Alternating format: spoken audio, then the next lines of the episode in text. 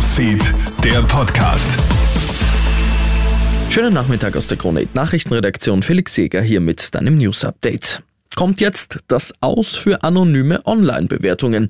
In Italien möchte man ein solches Verbot jetzt umsetzen. Es soll eine Klarnamenpflicht im Internet kommen. Wer also schlecht bewertet, der muss dabei auch zu seinem Namen stehen. Auch hierzulande finden Hoteliers so eine Idee gut und hoffen auf eine Umsetzung in Österreich. Hotelchefin und Tourismusexpertin Petra Nocker-Schwarzenbacher. Wir haben uns auch schon am eigenen Leib erfahren müssen. Es war nicht nachvollziehbar, wer das war. Es wurden Dinge kritisiert, die im Haus nicht mal vorhanden sind. Und das gehört wirklich abgestellt. Also wir könnten sehr gut damit leben, dass auch bei uns anonyme Bewertungen nicht mehr akzeptiert werden.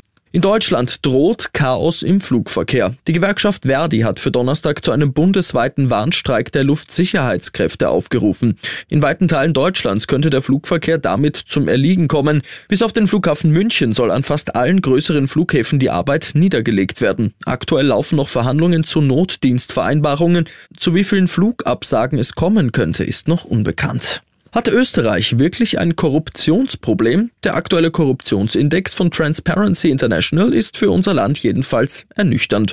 Demnach zeigen die Antikorruptionsmaßnahmen der Regierung bis jetzt kaum Wirkung. Im Vergleich zum Jahr 2022 hat sich Österreich im Vorjahr nur um zwei Plätze verbessert und liegt aktuell im weltweiten Ranking auf Platz 20. In Europa belegen wir gerade mal Platz 13.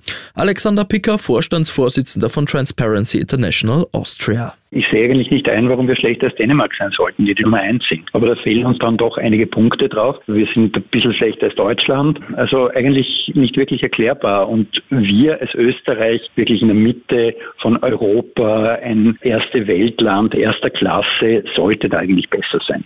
Französisches Mineralwasser war die letzten Jahre wohl nicht so natürlich rein, wie es eigentlich sein sollte. Französische Medien berichten jetzt, dass Hersteller wie Nestle Quellwasser auf illegale Weise desinfiziert haben. Mit UV-Strahlen oder Aktivkohle sei das Wasser gereinigt worden. Das ist für Mineralwasser aber eigentlich illegal. Nestle teilt jetzt mit, dass das Wasser nicht mehr mit den Verfahren behandelt wird, hat aber zugegeben, die Verfahren eingesetzt zu haben. Und ich wünsche dir noch einen schönen Nachmittag. Krone Hits, Newsfeed, der Podcast.